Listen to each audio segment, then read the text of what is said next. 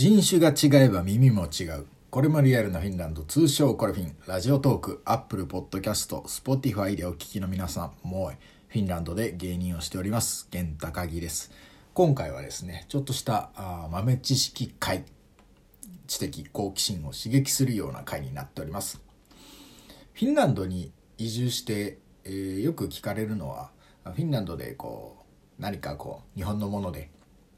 欲しくなるものありますか？何がフィンランドの生活の中で必要ですか？なんてこと聞かれますけど、まあ、大体やっぱ食べ物になりますよね基本的には。もう例えば抹茶とか黒ごまとかきな粉のこういう味の、まあ、お菓子とかねスイーツとかそういうのはないですしあとやっぱりこうスパゲッティソースみたいなものでもたらことか明太子でもねあのないですから。あとやっぱ一番便利なのはクックドゥみたいな食材入れればもうすぐできちゃうみたいなああいうもう本当食べ物系をねあげたらキリがないんですけれども、意外にもですね、個人的にはこれも必須だなって思ってるものが食べ物以外にもあるんですよね。で、それが、まあタイトル、サムネイル、載ってある通り、耳かき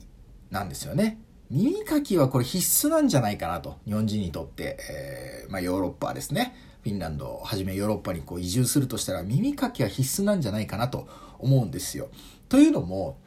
売ってないんですよね。耳かき。多分ほとんど売ってないと思うんですよ。綿棒はあるんですよ。普通にね。綿棒はあるんですけど、やっぱ綿棒じゃないじゃないですか。耳かきじゃないとなっていう感じの時ってあるじゃないですか。だからこれで日本からあ買って持ってくるのはマストだなと思っております。で、なんで、こう、フィンランドで、えー、耳かき売ってないかと言いますと、これもちろん人による部分もあるとは思うんですけど、基本的にフィンランド人っていうのは耳かきをしないからなんですよね。まあ、綿棒はあるんで、綿棒を用いる場合もあると思うんですけど、基本的には日本人ほど耳かきというものをしないんですよね。で、これ、ちゃんと理由があって、このやっぱ人種違えば耳も違うと言いましたけれども、これ遺伝子がですね、関係してくるんですよね。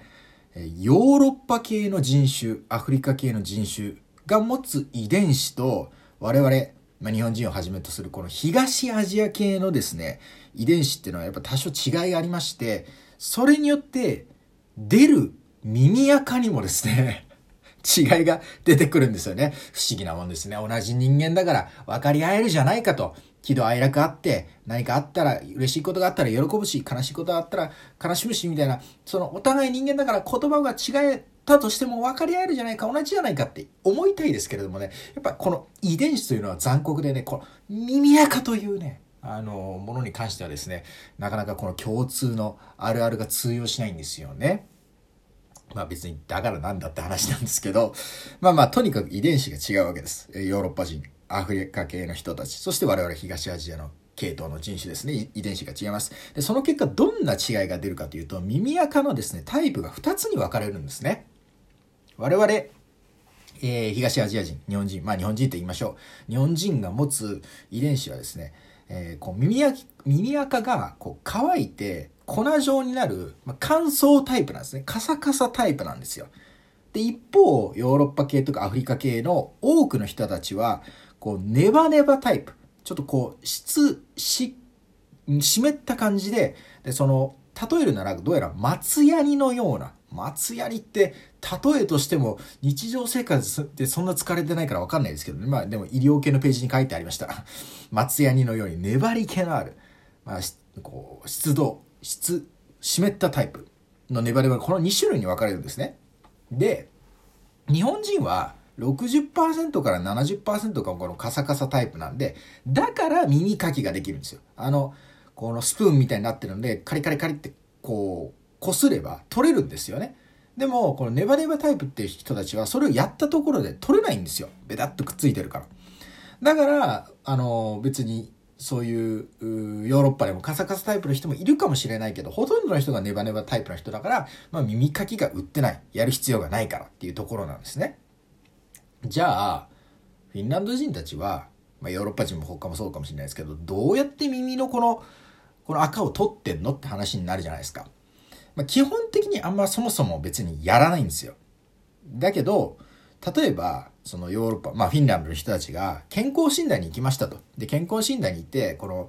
まあ、お医者さんが見てくれた時とか、あ、これちょっと溜まりすぎだなっていう判断が下った時とか、あとはこの聴力検査、聞く検査で、その、聞こえが悪いと。で、悪いのは耳の能力のせいじゃなくて、この、松ヤニみたいにね、この粘り気のある、あの、この耳垢が耳の穴を塞いでしまうぐらい溜まってる時とか、こういう時にですね、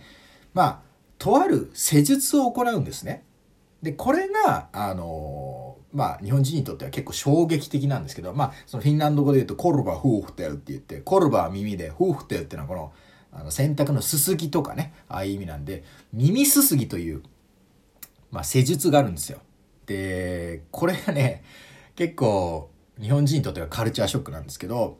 これをまあ、一部のフィンランド人は、その耳垢が溜まりすぎた時に、こう、医療機関とか健康診断の時とかやってもらうわけですよ。これがだから、フィンランド人にとっての、まあ、耳かきみたいな、うん、こう、耳垢を取る作業なんですね。まあ、綿棒を使う人たちもいるかもしれませんけど、でも、まあ、こういうことをやってると。で、それどうやってやるかっていうと、まずは、その、ネバネバタイプですから、これを柔らかく取れやすくするために、こうなんか、薬品をまあ、つけるわけですよ。まあ、酸なのか何なのか分かんないですけど、それをしばらくつけておくわけですよ。前日につけるパターンもあるし、ちょっと施術をする前につけるパターンもあるし、それを耳の中にビュビュッとあのスプレーするわけですよ。で、そうするとその、ヨーロッパ人が持つ粘り気のある耳垢もちょっとこうふやけてくるというか取れやすくなってくるわけですね。で、その後にどうやるか。あ、じゃあその後になんか、あの耳かきみたいなので取るのかな？で、お医者さんがやるのかなって思うんですけど、そうじゃないんですよね。なんかそのお医者さんとか専門的な人がやるのは、極太激デカ注射器みたいなのを持ってきて、そこにまあ何百ミリリットルかの水が入ってるわけですよ。激、激烈でかい注射器にね。で、それを耳の穴にガポってはめて、で、行きますよって感じで中のものをジュワーって出して、そのジェット噴射的な水流で、その耳垢をボコーって取るわけですよ。すごい、あのね、コルバフーフテルってね、あの、Google 検索してみてください。本当にびっくりするぐらいでかい注射器みたいなので、あの、やってますから。で、これをやるわけです。で、耳垢がその水の勢いでバーって出るじゃないですか。で、これがあの、撒き散ら、ね、飛び散っちゃうと大変なんで、この耳の下のところに、なんか銀のトレイみたいなのをつけて、そこに水がバーって出た勢いで耳垢も取れるということなんですね。で、こういう方法をやるわけですよ。で、実際これね、あの私も体験したんですよね。で、普通は、あの、フィンランド人の人たちもこれ、あの、健康診断の時とか、そういうなんか、ちゃんとしたところでしかできないんですけど、自分の妻の、その、まあ、お母さん、だ義理の母がですね、これができるんですよ。家に機材があって。それをね、やってもらったんですけど、まあ、だから、自分は日本人なんで、いわゆるカサカサタイプなんで、そこまでフィンランド人ほどね、その、肩、ネバネバっとして一気にとんでもなく溜まっちゃうってことはないと思うんですよ。だけど、それでも、あの、その薬剤つけて、で、次の日にそのコルバ、フーフテルのその注射器、ボーってやってくれたら、もう、もう本当に、あの、もうグロ画像でしたね。本当に、わーって出て、だから自分でも成功したんでね。まあ、わざわざそんなことやらなくても耳かきちゃんとやれば取れると思うんですけど、その方法でやってくれたらもう、綺麗になりましたっていうのがね、ありましたね。これがだからフィンランドで、まあ、行われてる、まあ、耳かきみたいな感じのしょ、まあ、処置ですね。ただまあ、耳かきほど一般的ではないですね。やらない人は全然やらないんで、本当に溜まっちゃったとか、あの、音聞こえなくなってきちゃったとかっていう人がやるんですよ。だからその感覚も違うんですよね。日本人で耳の赤溜まってきても音聞こえなくなっちゃうよなんていう発想にはならないじゃないですか。でもやっぱこのネバネバタイプの遺伝子の人たちだとそうなるっていうところなんですよね。これ面白いですよ。人種が違えばもう耳の構造、耳赤すら違うというところですからね。で、ちなみに、あの、この耳垢のこの問題についていろいろ調べてた時に、え、そうなんだって思った。これはちょっと全然、まあ違う雑学なんですけど、豆知識なんですけど、日本人がもう耳かきをするじゃないですか。で、あれなんでやってるかっていう、その、なんでやるのかっていう理由が書いてあって、それは、まあ耳を掃除するためかな、みたいに思うじゃないですか。そうじゃなくて、あれを耳かきをする理由っていうのは、あの、気持ちいいからでしかないんですって。その、耳の中に瞑想神経っていう迷って走るっていう感じの書く瞑想神経ってものがあって、それを刺激されると気持ちがいいんですって。だから、まあ、一応取れるんですけど、そもそも気持ちいいからやってんですって。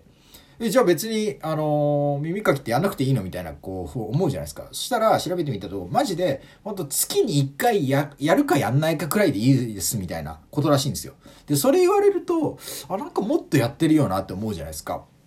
月に1回ぐらいでよくて、で、なんでかっていうと、なんか耳の中の細胞の動きっていうのは、耳のその奥の鼓膜の方から耳の外側に向けて細胞が動いてるらしいんですね。だから、その細胞ベルトコンベヤーに乗って耳垢っていうの自動的にポロポロ落ちていくものらしいんですよ。いわゆる我々の東アジア人のあの乾燥タイプであればね。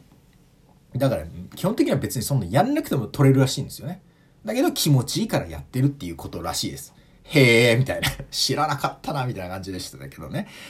まあそんな感じで、えー、今回はですね、えー、ヨーロッパ、フィンランドでですね、えー、行われているコルワ・ホーフテル、耳すすぎについてですね、ご紹介させていただきました。遺伝子によってこうも違うのかというのは、知的好奇心を刺激いたしますね、という感じでございます。はい。ということで、えー、これもリアルなフィンランドは、ラジオトーク、アップルポッドキャスト、Spotify の3つのポッドキャストに加えて、YouTube、Twitter、Instagram でも配信中です。概要のリンクからアクセスするか、これもリアルなフィンランドで検索してください。今後ともこれフィンをよろしくお願いいたします。ということでございます。えー、まあ、あの、ワークライフバランス、フィンランド流のワークライフバランス実践中で、えー、更新が、まあ、週に1回とか2週に1回ぐらいのペースになりますが、これからも、これからもですね、フィンランド関係のこととか、あとフィンランド生活する中で思ったこととか、あとフィンランドで芸人としてやってますんで、なんじゃそれと、その活動報告とかね、今後もさせていただければと思います。メッセージとかね、えー、ツイートとかなんかいただければモチベーション上がって更新回数も上がるかもしれません。人間とはシンプルなものでございます。豚も小田照明に登る。褒めりゃポッドキャスト更新するということでね、今後もお聴きいただければ幸いです。それではまた次回のトークテーマでお会いしましょう。それではさようなら。もいもーい。